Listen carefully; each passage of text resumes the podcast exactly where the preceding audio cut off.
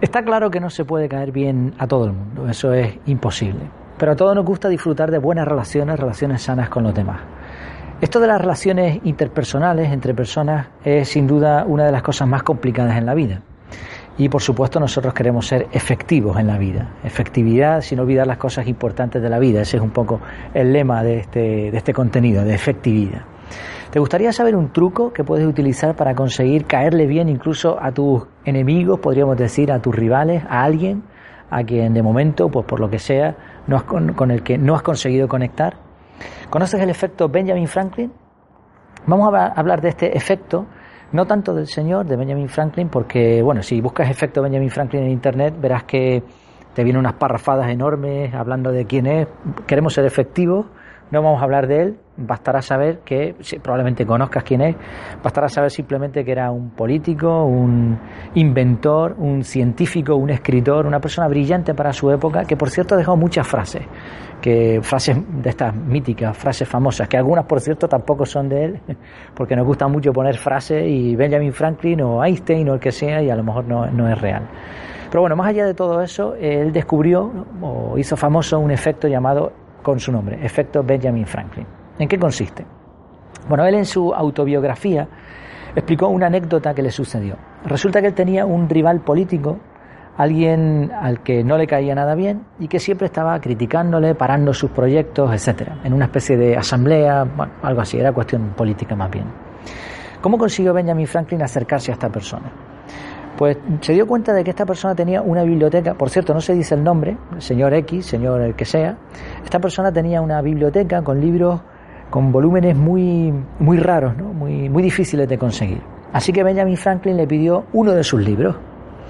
Claro, cuando le pidió este favor, este señor se, se, debió bloquear, ¿no? porque dice, bueno, este que no me cae bien, que lo he estado criticando y me pide un favor a mí, igual se ha rendido, se ha humillado ante mi sabiduría, ha reconocido por fin quién soy yo. Bueno, sea lo que sea, el caso es que le dio ese libro, le hizo el favor.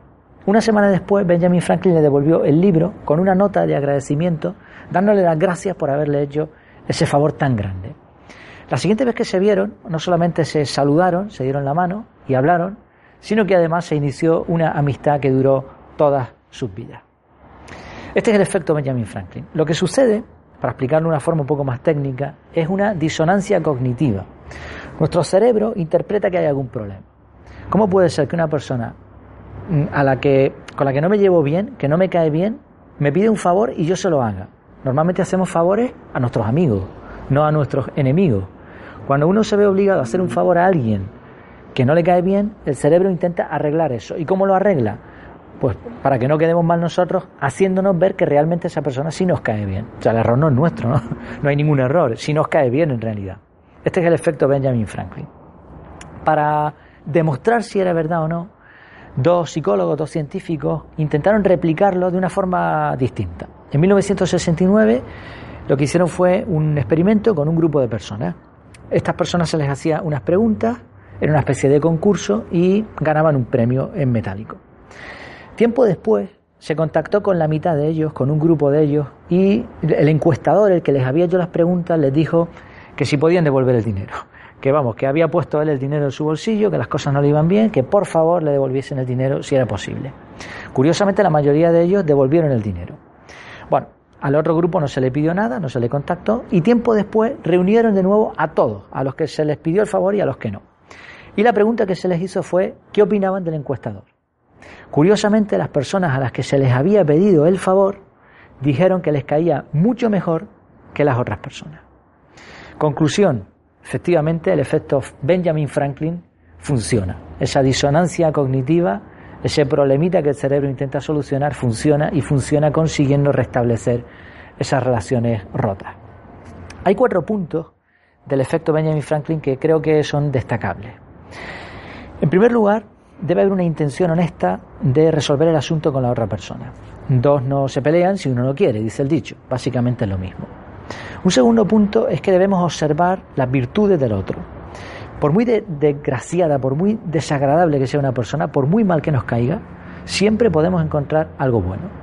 Y esto debe ser real. Ya vimos algo parecido en el capítulo del encomio efectivo. Un tercer punto es que sería bueno involucrar a otras personas, o sea, no hacer, no pedir el favor en secreto, sino que otras personas, quizás su círculo de amigos, sepa que le hemos pedido ese favor, porque de esa manera se presiona un poco más para que acepte a concedernos ese favor que le pedimos, esa petición.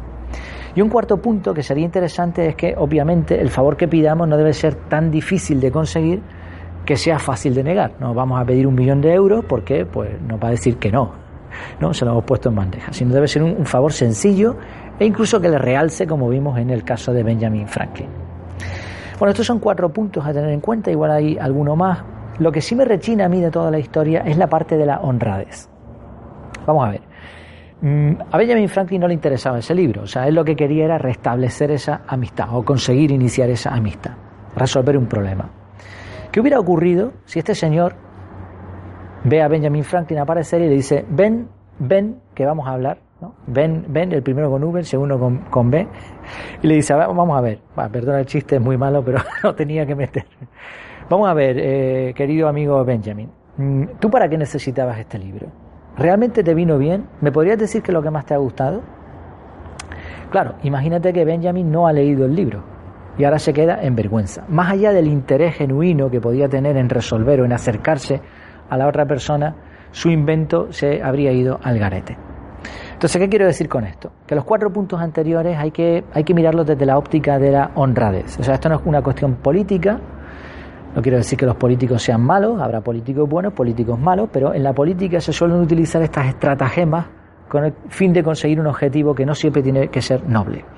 Creo que esto a la larga es eh, un error. ¿no?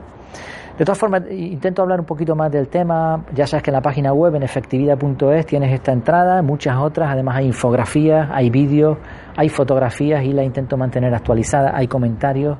Así que, por favor, échale un ojo y, mira a ver qué te parece. Bueno, ¿en qué ámbitos se puede aplicar el efecto Benjamin Franklin? Pues se puede aplicar en las relaciones de pareja, por ejemplo. Hay un vídeo que pongo precisamente en la página de un anuncio de la Coca-Cola que está súper bien, que ejemplifica muy bien lo que sucede con una persona media utilizando este tipo de, de técnicas, ¿no? como la técnica, el efecto Benjamin Franklin. Se puede utilizar en la familia, con los vecinos, en el marketing en las ventas. Es muy interesante utilizar esto a la hora de contactar con nuestros clientes, pedirle nosotros un favor a nuestro cliente, pero un favor genuino, que nos ayuden a mejorar nuestro producto, no la típica encuesta esta que te mandan que no hace sino perder el tiempo. Se puede aplicar a bueno, los negocios, se puede aplicar a todas las relaciones interpersonales que existan. No se me ocurre ninguna en la que no se pueda introducir esta técnica. ¿Qué tal? ¿Qué te ha parecido? ¿Estás pensando en alguien con quien puedes utilizar este efecto Benjamin Franklin? ¿Crees que se puede mejorar de alguna manera? ¿Estás de acuerdo? ¿Estás en desacuerdo? Bueno, pues por último, un favor que te quiero pedir, sin ánimo de que te caiga bien o no, lo que importa es que el contenido sea útil. Si te parece que es así, si te parece que este contenido puede ser provechoso, por favor, difúndelo a otras personas y así conseguimos llegar o tener más visibilidad. Pues hasta aquí ha sido todo este efecto Benjamin Franklin, el tema de esta semana. Hasta que nos volvamos a ver, que lo pases muy bien.